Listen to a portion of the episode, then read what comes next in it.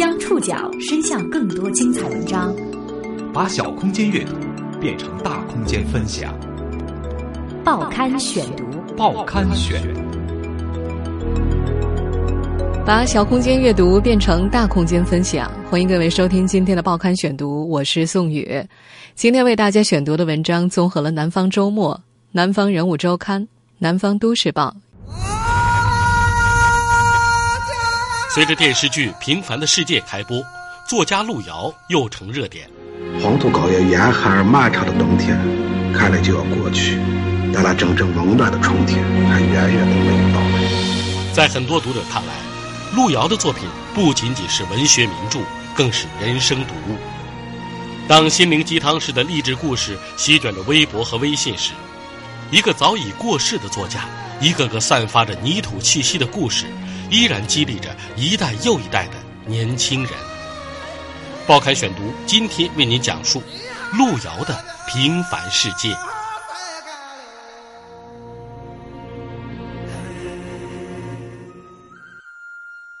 一九八五年，山西陈家山煤矿那个狭小的工间里，隐居在此的作家路遥花费了三天的时间，为一百万多字的小说《平凡的世界》。写下了这样的开头：一个平平常常的日子，细蒙蒙的雨丝夹着一星半点的雪花，正风风凛凛的向大地飘洒着。我们现在听到的是路遥本人的声音。黄土高原严寒而漫长的冬天，看来就要过去，但那真正温暖的春天还远远的没有到来。他创作的这部中国当代现实主义文学代表作，后来被买下版权，改编为电视剧。二月二十六号登陆多家卫视，电视画面上那飘飘洒洒的雪花，把二十一世纪的看客们带回了上世纪七八十年代。在这样雨雪交加的日子里，县城的大街小巷倒也比平时少了许多嘈杂，只有在半山腰的县立高中的大院坝里，此刻却自有一番热闹的景象。随着电视剧的开播，在多家网上书店，影响千万青年的励志名著都紧随着《平凡的世界》以及人生的书名出现。而用“平凡的世界”加“励志”作为关键词，在百度上大约有一百五十二万个搜索结果。《平凡的世界》这部小说全景式的表现了中国当代城乡社会生活，全书共有三部。它以中国七十年代中期到八十年代中期十年间为背景，以孙少安和孙少平两兄弟为中心，通过复杂的矛盾纠葛，刻画了当时社会各阶层众多普通人的形象。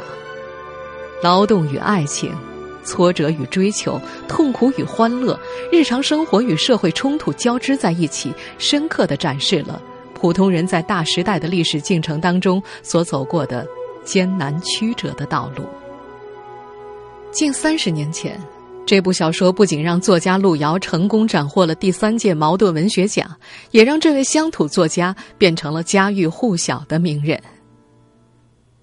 在官方叙述当中，短短几百字就能讲完路遥所有的故事。路遥原名王卫国，一九四九年十二月三号生于陕北清涧，因家贫，七岁过继给延川县的伯父。一九七三年进入延安大学中文系学习，一九七六年毕业，同年八月分配到延河任编辑，一九八二年成为专业作家，一九八三年电影《人生》在全国上映，引起巨大轰动，一九八八年完成长篇小说《平凡的世界》，一九九二年十一月十七号因积劳成疾英年早逝，相距四十三岁的生日仅仅十六天。尽管对于极左和四人帮等历史概念不甚了解，但是这并不妨碍年轻的读者从路遥那里获得感动，汲取力量。在很多被他的作品吸引的年轻人看来，《人生》和《平凡的世界》不仅仅是文学名著，更是人生读物。流泪、感动、震撼，是很多读者评价这两本书最常用到的词汇。回忆初次与这本书相遇的少年岁月，也是很多读者谈到这两本书时的必备桥段。如今早已成为很多年轻人励志榜样的潘石屹曾经说过：“平凡的世界是对他影响最大的书。”每当遇到困难的时候，他都会重温一遍。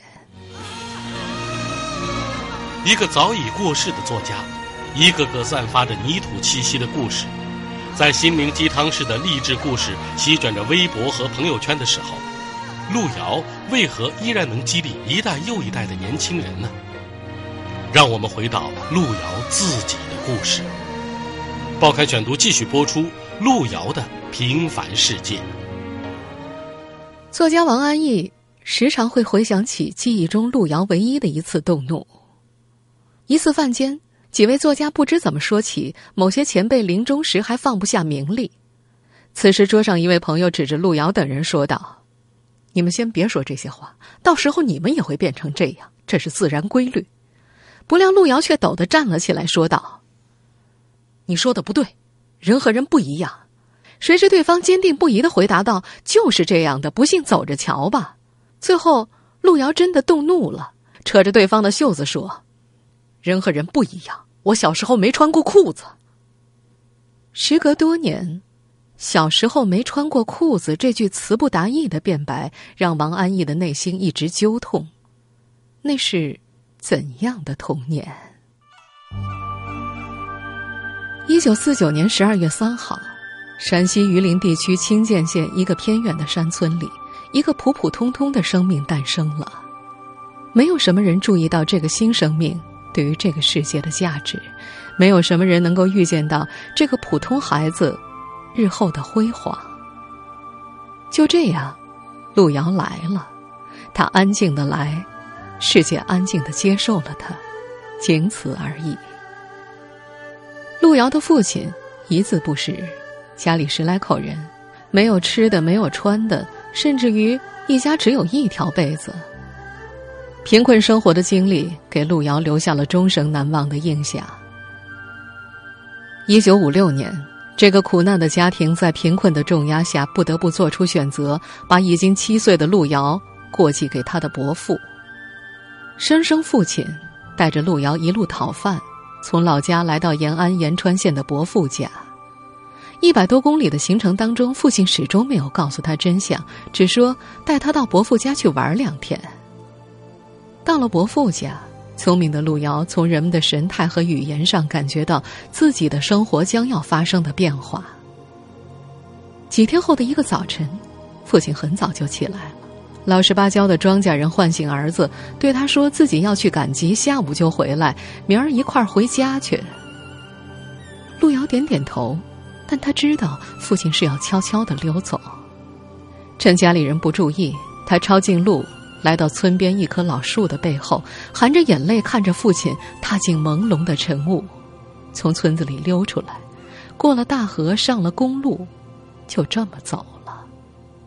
后来路遥回忆说，那个时候他有两种选择：一种是大喊一声冲下去，死活要跟父亲回去；他那时才是一个七岁的孩子，离家乡几百里路，到这样一个完全陌生的地方。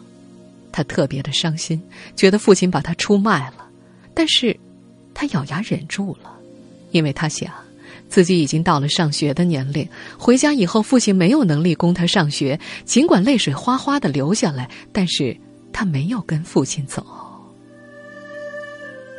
伯父也是个老实巴交的农民，家里也是赤贫如洗，但是他还稍微有些余力供养路遥上学，这对于路遥来说。是比任何事情都让他开心的。路遥一天天长大，这个过早经历生活磨难的孩子懂得什么是最重要的。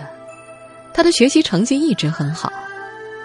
转眼到了一九六三年，小学毕业了，家里的日子越发艰难起来。伯父实在无力再供路遥上学，不让他考初中。可是路遥还是进了考场。他想，不管让我上不上学。我也要证明我能够考上。当时几千名考生，路遥竟然脱颖而出，考上了当地的最高学府延川中学。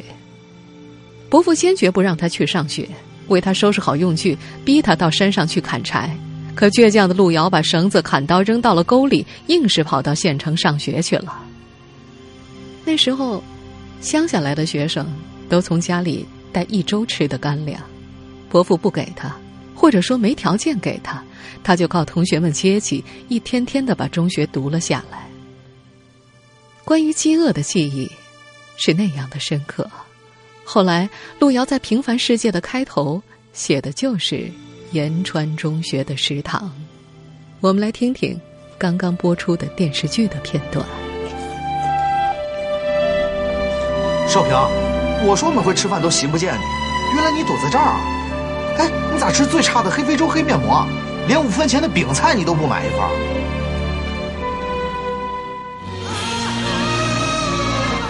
贾平凹在纪念路遥的文章里有一句话：“他是一个出色的政治家。”路遥很早就表现了自己的政治才能，那是一九六六年。报刊选读继续播出路遥的平凡世界。一九六六年，路遥以那个时代纵容的方式演出了一场青春时代的理想主义戏剧。文革爆发之后，路遥以其非凡的组织才能，成为红卫兵组织第四野战军的头目，人称“王军长”。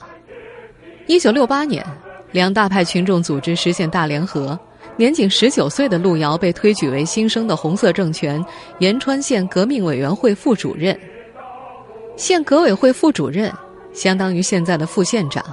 这对于一个十九岁的年轻人来说，是一个能够让自信心爆棚的职位。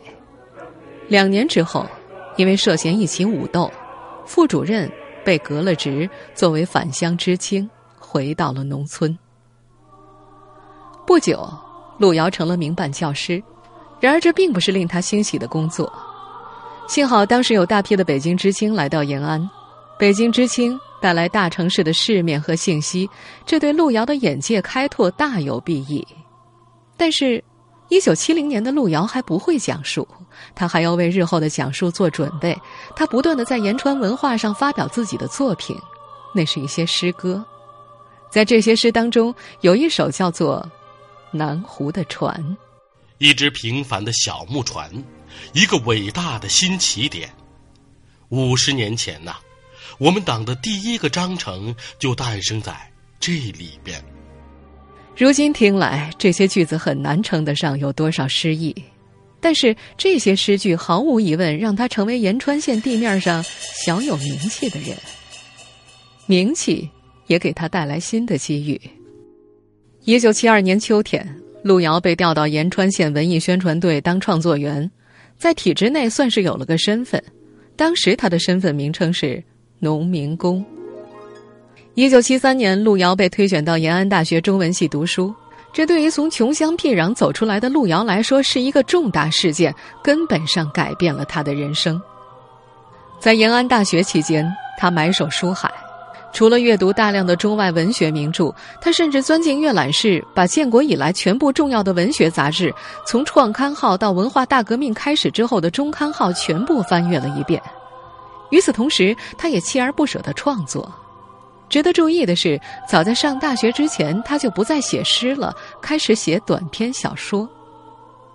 一九七三年七月，《言和》杂志发表了他的短篇小说《优胜红旗》，这是他公开发表的第一篇小说。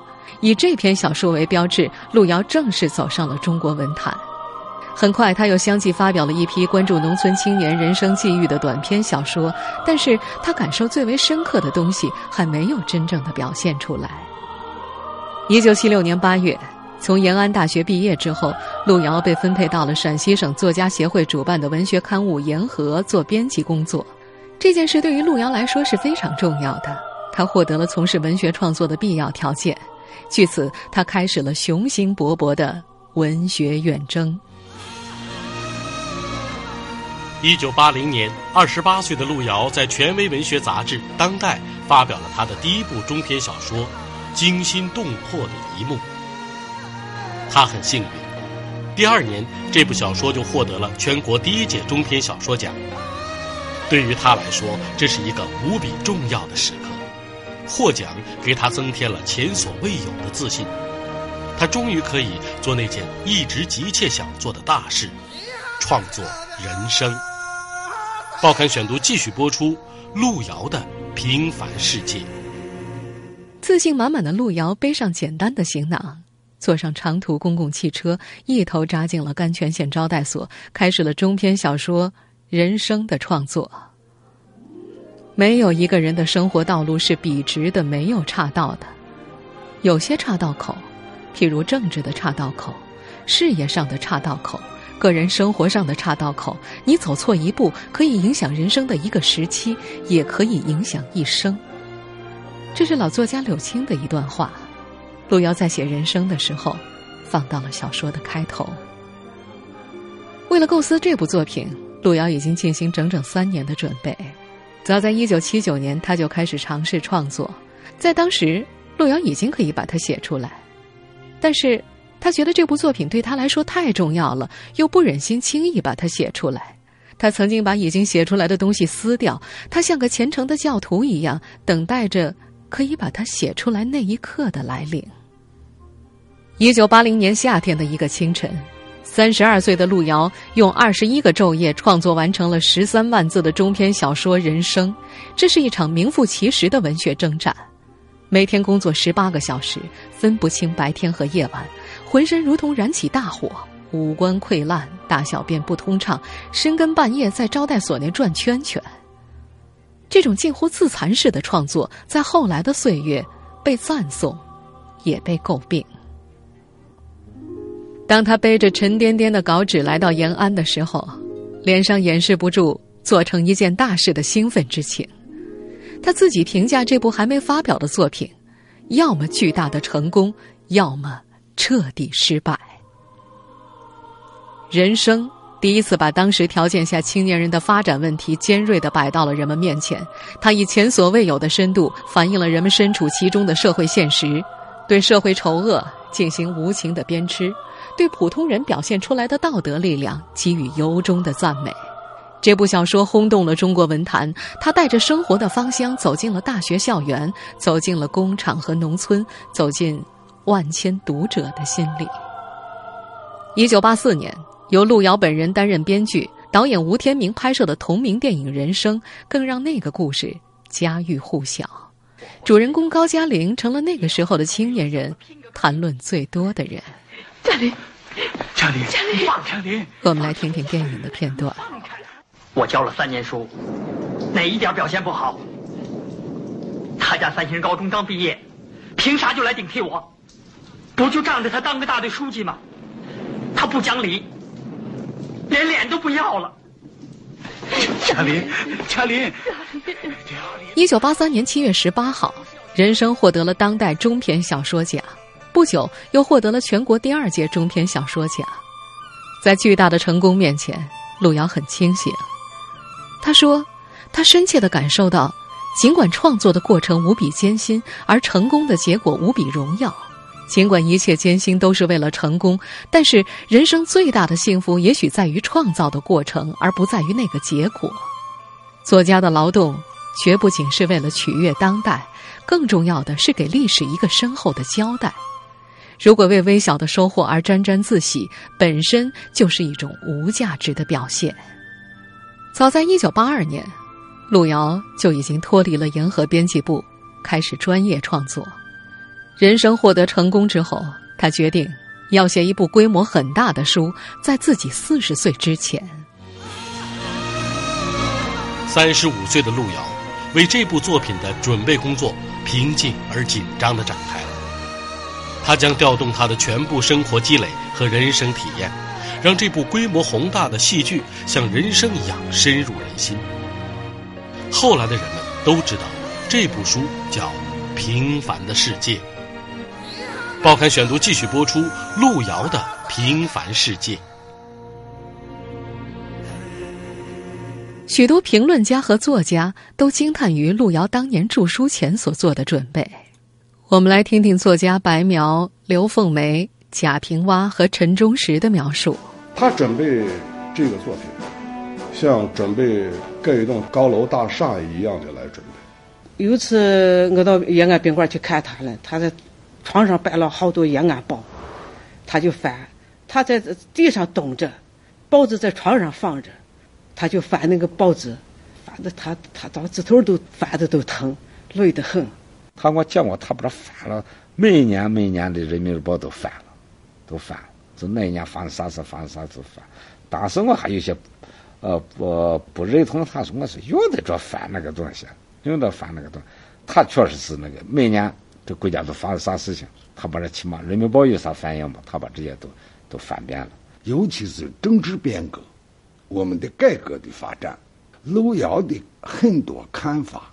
那个深刻的程度和理性的程度，往往是超出同代人的。为了创作这部作品，路遥曾将十年间的诸多报纸逐日翻阅，因为他计划所著的《平凡的世界》的内容涉及一九七五年到一九八五年十年间中国城乡间的社会生活。他希望站在历史的高度，体现巴尔扎克所说的“书记官的职能”。为了这样一部作品。他开始了自己漫长的文学远征。路遥曾在创作随笔《早晨从中午开始》中回顾：写完《平凡的世界》第二部的时候，他几乎完全倒下了，身体状况不是一般的失去弹性，而是弹簧整个被扯断，身体软弱的像一滩泥。最痛苦的是每吸进一口气就特别艰难，要动员身体全部残存的力量。在任何地方，只要一坐下，就会睡过去。《平凡的世界》一二两部相继由中国文联出版公司出版，一开始反响不算太热烈，但当时的中央人民广播电台看到了这部现实主义小说背后的力量，他们做了个大胆的决定。我们来听一下作家白描和中央人民广播电台播音员李野墨的描述。实际上，那个时候叶永梅冒了一个险。路遥也冒了一个很大的风险，因为这是史无前例的，在一部作品没有完成之际，中央人民广播电台敢于第三部还没写，没没写完就开始已经播了。第二点，路遥也给自己压了一把赌注，这个赌注不是说他的能力完不成，而是那个时候他的健康每况愈下，他把自己其实已经逼上一条绝路。因为我们播了前两部之后啊。演员和我都期待着马上录制第三部。我说我已经开播，不能停播。你第三部无论如何得六月一号交到我手里。整整六年，燃烧着自己的生命，路遥断住了平凡的世界。随着平凡的世界一天天接近完成，他的身体也一天天垮了下来。路遥写道：“我第一次严肃的想到了死亡，我看见。”死亡的阴影正从天边扑过来，我怀着无限惊讶凝视这一片阴影。一九八八年五月二十五号下午，陕北甘泉县招待所之内，路遥激动的几近昏厥，浑身大汗，右手痉挛。他用热毛巾敷开写到僵持的手指，在傍晚时分，为《平凡的世界》这部百万字的鸿篇大作画上最后一个句号。几乎不受思想的支配，他如释重负的将手中的圆珠笔从窗户里扔了出去。图书和广播小说，以及后来拍摄的第一版电视剧引发的轰动一时无两。一九九一年三月九号，《平凡的世界》获得国内长篇小说的最高奖项——茅盾文学奖。贫苦的出身。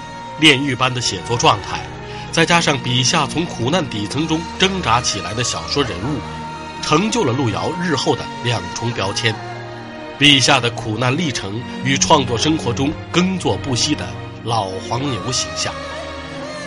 报刊选读继续播出路遥的平凡世界。持续的写作已经摧垮了路遥。一九九二年。重病缠身的路遥回到了延安，几乎是一到延安他就一病不起。在延安地区人民医院将近一个月的时间里，医生使用了几乎各种方法治疗路遥的肝病，但却无法逆转，病情总是时好时坏，不见痊愈。进入九月，甚至有进一步恶化的迹象，必须把路遥转到条件好一些的医院去。但是，路遥不同意。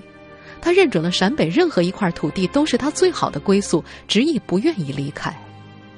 然而，一天天病情加重，事情已经别无选择，他终于同意转院。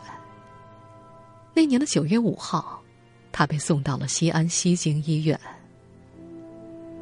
一九九二年十一月十七号凌晨五点，路遥开始在病床上痛苦的抽搐和呻吟，弥漫在肉体上的痛苦使他缩成一团。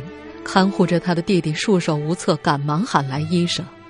医生赶来的时候，路遥就开始大口大口的吐血，这是肝病晚期的最终症状——消化道出血。虽经全力抢救，死神的脚步没有被阻止。弥留之际，这个被亲生父亲送走的苦孩子嘴里呻吟的最后话语是：“爸爸最好。”妈妈最亲。一九九二年十一月十七号八点二十分，路遥的心脏停止了跳动。今天，在路遥作品再度登陆电视荧屏的时候，我们重新回望他的故事，可以发现一个真正的路遥。他没有超越时代，他。只是记录了时代。听众朋友，以上您收听的是《报刊选读》路遥的《平凡世界》，我是宋宇，感谢各位的收听。今天节目内容综合了《南方周末》《南方人物周刊》《南方都市报》的报道。收听节目复播，您可以关注《报刊选读》的公众微信号，我们的微信号码是《报刊选读》拼音全拼。下次节目时间再见。